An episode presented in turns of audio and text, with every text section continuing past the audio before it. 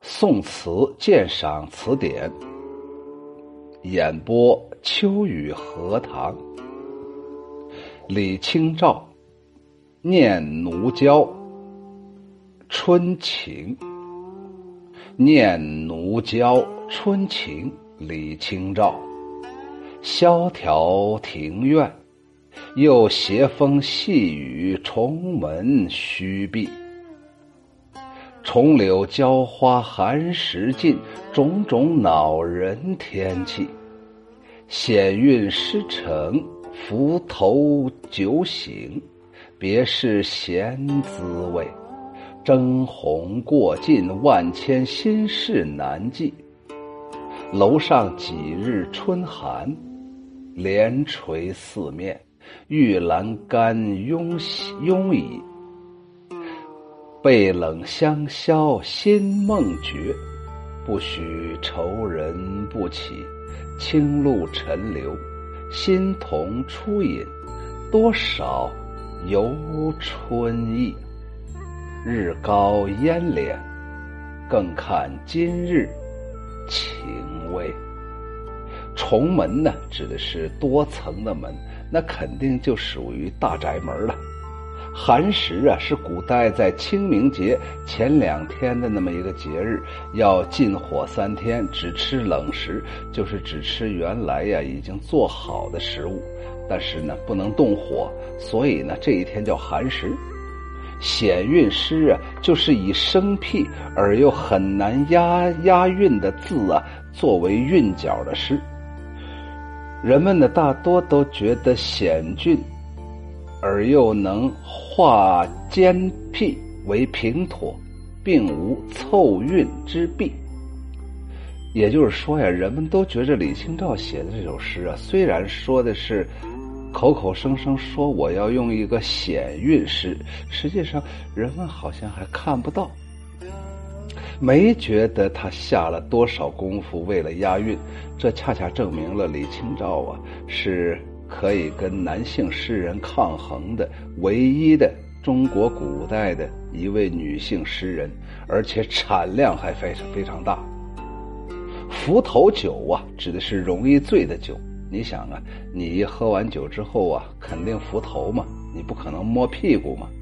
所以呀，浮头酒啊，就是那种特别特别呃容易呃被被麻醉的。容易喝醉的那个酒，征鸿指的是远飞的大雁，玉栏杆指的是对栏杆的一种美称啊。慵就是懒，烟敛指的是烟收烟散的意思。烟呢，在这里指的是像烟一样弥漫在空中的云气，烟呢都散了。晴未就是天气晴了没有晴呢？未呀。就是跟我们现在否定的这个“否”是一个意思，表示询问。询问谁呢？可能询问询问他身边的一个丫鬟：“天晴了没有晴呢？”这里面有点类似于李清照呃年轻的时候曾经问过：“试问卷帘人，应是绿肥红瘦？”我估计可能都是同一个丫鬟。这首词翻译出来就是“萧条冷落的庭院当中，斜风细雨，层层院门紧紧关闭。春天的娇花即将开放，嫩柳也渐渐染绿。寒食节即将来临，又到了令人烦恼的时日。推敲险奇的韵律写成了诗篇，从沉醉的酒意当中清醒。无端的愁绪重新又袭上心头，远飞的大雁尽情飞过，可心中的千言万语却难以托寄。连日来楼上春寒冷冽，帘幕低垂，栏杆儿啊，我也懒得去倚凭倚靠。锦被也很清冷，就是那特别特别暖和的被子，也让我感觉到特别冷。原因很简单，老公不在我身边，香火已消，我从短梦当中醒来，这情景使本来已经愁绪万千的我不能安安稳稳的卧在床上。清晨的新露涓涓，新发出的桐叶一片湛绿，不知增添了多少游春的意绪。这么好的美景啊，就应该出去啪啪的溜达一下。可是我一个人，我懒得去呀。太阳已经升得很高了，早晨的炊烟已经袅袅升起了。再看看今天，是不是又一个放晴的好天气呢？这首词啊，是春闺独处的小女子怀人之作，是李清照早期的作品。公元一千一百一十六年，也就是政和六年，李清照此时是三十三岁。这一年的三月初四，她的丈夫赵明诚，呃，游览距青州大约一百七十里的名刹，叫做灵岩寺。夫君，也就是丈夫，离她而去，深闺寂寞，我们的李清照却无可奈何。断肠心事难以寄托，于是满怀思念，就写了这么一首《念奴娇》。哦，原来呀，李清照的老公赵明诚出去旅游去了，离家一百七十里之外的明刹，就是一个呃非常有名的这个寺院呢，叫做灵岩寺。所以呢，李清照啊就觉着，唉，心里非常愁闷。大家要想啊，宋朝的时候没有高铁，没有火车，没有飞机，一百七十里之外，哎呀，我估计可能还真的要耽误两三天呢。所以呀，这小娘子啊，就想她的老公了。这首词，这首词啊，是春闺独处怀人之作。上一片有春闲，就是春天呢，非常悠闲。非常乏味，无无所事事，于是就引发了对远人的思念，也就是对丈夫赵明诚的思念。下一片呢，通过书写春寒之日的凄清，反映了作者百无聊赖的心情。这首诗啊，叙事条理非常清晰，层次井然，全篇是融情入景，浑然天成，是一首别具一格的闺怨诗。闺怨词啊，开头三句也写的是环境气候，景色那是相当萧条啊，什么什么柳条啊，什么鲜花啊，他都用了一个宠爱的宠，娇嫩的娇来修饰。隐隐约约呀，就有那个妒忌春天的这么一个意思。我李清照此时此刻也是属于女人处在春天的年龄，好好应该被老公爱的死去活来的时候。可是我老公现在不在身边，我可咋办呢？所以我就妒忌春天。你春天咋就这么多的好东西都来爱你？为啥我没有人爱呢？接着就写，就开始写作，就是开始啊，呃，作诗填词，醉酒喝酒啊。李清照啊，我估计酒量啊，那是相当厉害呀。但是闲愁啊，却无法排解，已经有万万般的这种愁怨了。他用了一句“征鸿过尽，万千心事难寄”，就道出了词人闲愁的原因。自己呢，思念远行的丈夫，万千心心事啊，却无法去排解，也没有办法把这种愁绪捎给自己的丈夫。下阙的开头三句写出了词人，哎呀，根本就不想啊，倚靠着栏杆的那种愁闷的情思啊，又写出了他独宿春闺的种种感觉。不许愁人不起，写出了自己作者呀失去了自己支撑生活的乐趣。那自己支撑自己生活的乐趣是谁呢？老公呗。青露啊，这两句一翻转，写了新春是多么的可爱。于是呢，就产生了游春的心思，就想去踏踏青啊，就想去春游一下啊。结尾这两句最妙啊！他说：“天已经放晴了，却担心是否天真的会晴呢？会不会一会儿噼里啪啦的下雨呢？把我这美丽的李清照打得相当狼狈呢？”那种心有余悸的感觉表现的极为凄迷呀。萧条庭院。这一句写词人所处的环境，给人以寂寞深幽的感觉。庭院深深，寂寥无人，令人伤感。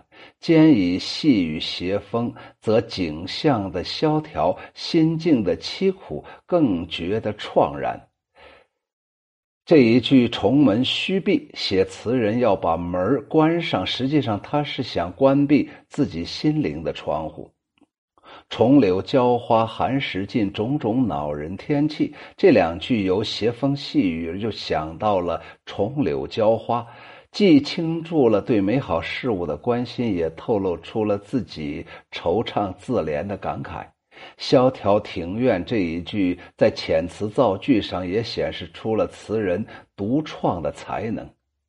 重柳娇花。是以和易安的名句“绿肥红瘦”可以相媲美的，因为他的字很少，意思却非常深刻，足见呢我们的李清照啊练词造句的功夫是相当了得了得呀。然后呢，其中啊可以引申出这么一些意思，这个。已经快到了寒食节了，垂柳繁花，还能得到老天爷的宠爱。人来柳荫花下，流连赏玩，花和柳便也和宠儿娇女一样，成为备受人们爱怜的角色。其中又以又以人的宠爱为主体，奈何临近寒食清明的这种多雨的季节。有赏不成啊，只好深闭重门，而花呢又受风雨的摧残，所以呀，就让人感觉到非常烦恼。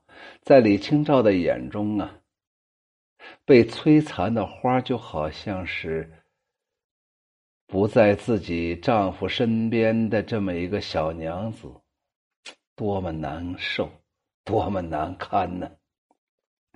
险运诗成，浮头酒醒，别是闲滋味。有天气花柳渐次写到了人物。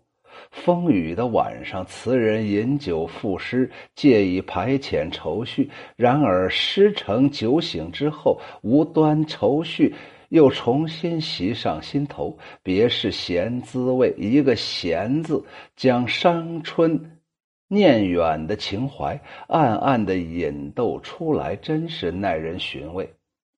争红过尽这一句，点了上片的主旨。它是一个虚写，实际上是用鸿雁传书的典故，暗写赵明诚走了之后啊，这李清照啊。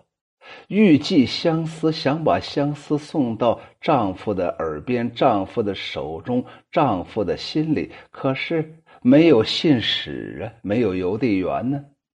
万千心事，关他不住，遣他不成，寄也无方，最后还是把他深深的埋藏在心底吧。你想把这个万千心事关住吗？啊关不住。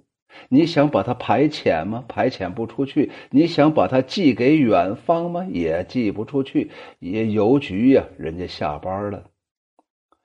楼上几日春寒这一句荡开了另一层，然而仍然仅仅承接的是万千心事的这么一个义脉，这么一个写作的脉络。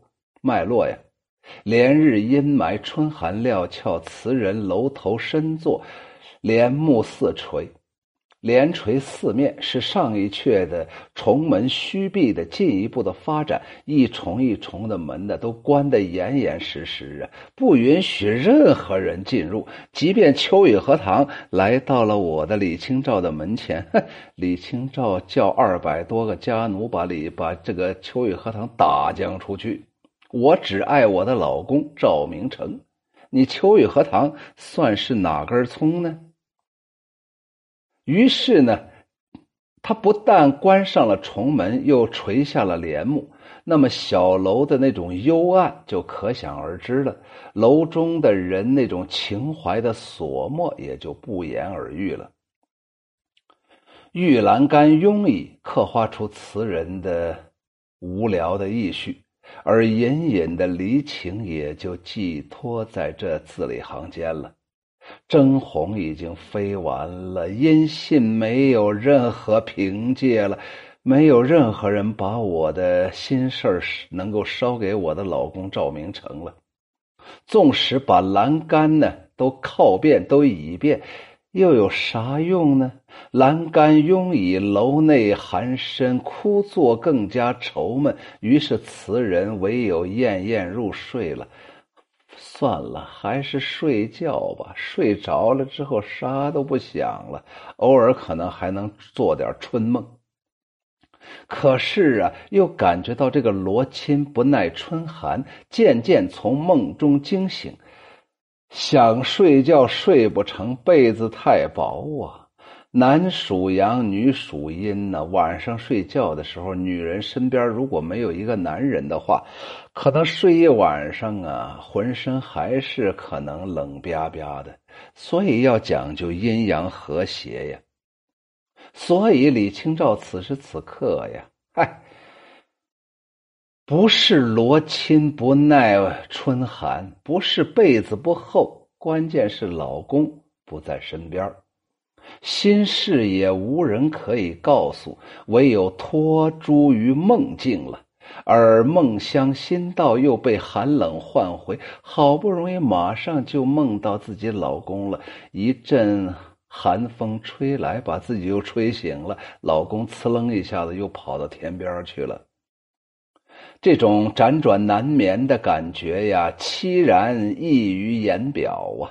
不许愁人不起。多少无可奈何的情绪都包含在这六个字当中。词人为离情所折磨而痛苦不堪，又因赵明诚外出而时有此此情啊！我真的就想我的老公啊！我真的有这种情感，绝对不是虚构，绝对不是杜撰的，虚虚实实，真的是感人至深呢。从清露沉流到整个这首词的最后，词的境界为之一变。在此之前呢，词清词啊清词清调苦啊，就是整个这个词啊，给人一种感觉好像很凄清，整个这个调子呀也很苦闷惆怅，婉曲深挚。此后呢，清空疏朗，低回韵界。清露沉流，新桐初吟，写早晨起来的时候，庭院当中的景色。从重门虚闭，帘垂四面，到这儿呢，帘卷门开，顿然令人感到一股盎然的生机。太阳已经升得很高了，这个袅袅的炊烟已经散掉了。本来是大好的晴天，但词人还是要更看今日晴味。说明春寒已经有好长时间了，阴晴不定，让人很难把捉呀。即便天已经放晴了，可是我们的李清照仍然是放心不下呀。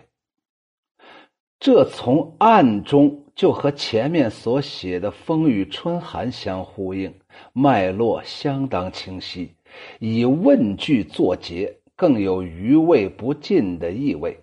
全词从上一片的天阴写到了下一片的天晴，从前的愁绪迎回到后，从前面的愁绪，啊，就是先前的那种愁绪呀，迎回到后面的那种明朗、那种爽快，条理非常清晰，层次很井然。词中感情的起伏和天气的变化非常和谐的互相生发，全篇的融情入景、浑然天成，是一首别具一格的标准的闺怨词啊。下来，秋雨荷塘用自己的话再啰嗦那么两句。整个这首词就写了一件事老公出去逛了，没带她，她不高兴，不但不高兴，还想老公了。但是她又不想把自己的身段放得太低，人家李清照也是大家闺秀，何必像一个呃这个婢女一样去思念自己的丈夫呢？于是他通过哪种形式思念呢？不是用眼泪，不是用心痛，而是也不是用一哭二闹三上吊这种庸俗的女人的这样一种方式，她是给老公写词儿啊。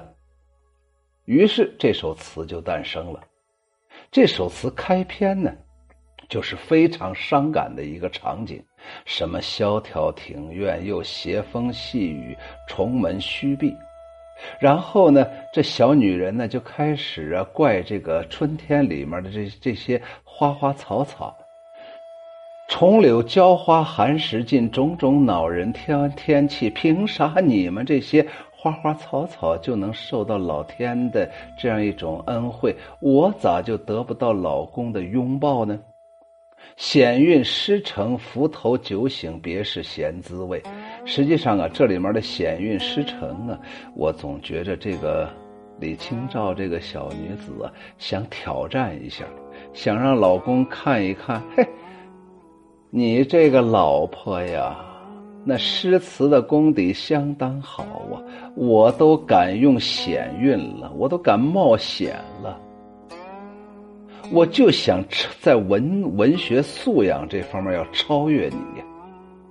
然后呢，我们李清照我为什么会写出这么好的一首险韵，看起来又不险韵的词呢？是因为他喝了点酒，喝的啥酒呢？喝的是伏头酒啊，不是摇头丸。征鸿过尽，万千心事难寄。邮递员都走完了，大雁都飞完了，没有人给我和老给我和老公牵线搭桥了。我和我老公连连牛郎织女都不如，人家喜鹊还可以给可怜的牛郎织女搭个鹊桥，谁给我搭桥呢？楼上几日春寒，帘幕四垂，帘幕四面玉栏杆慵倚。我呀，现在呀。上楼的心都没有了，我看谁呀？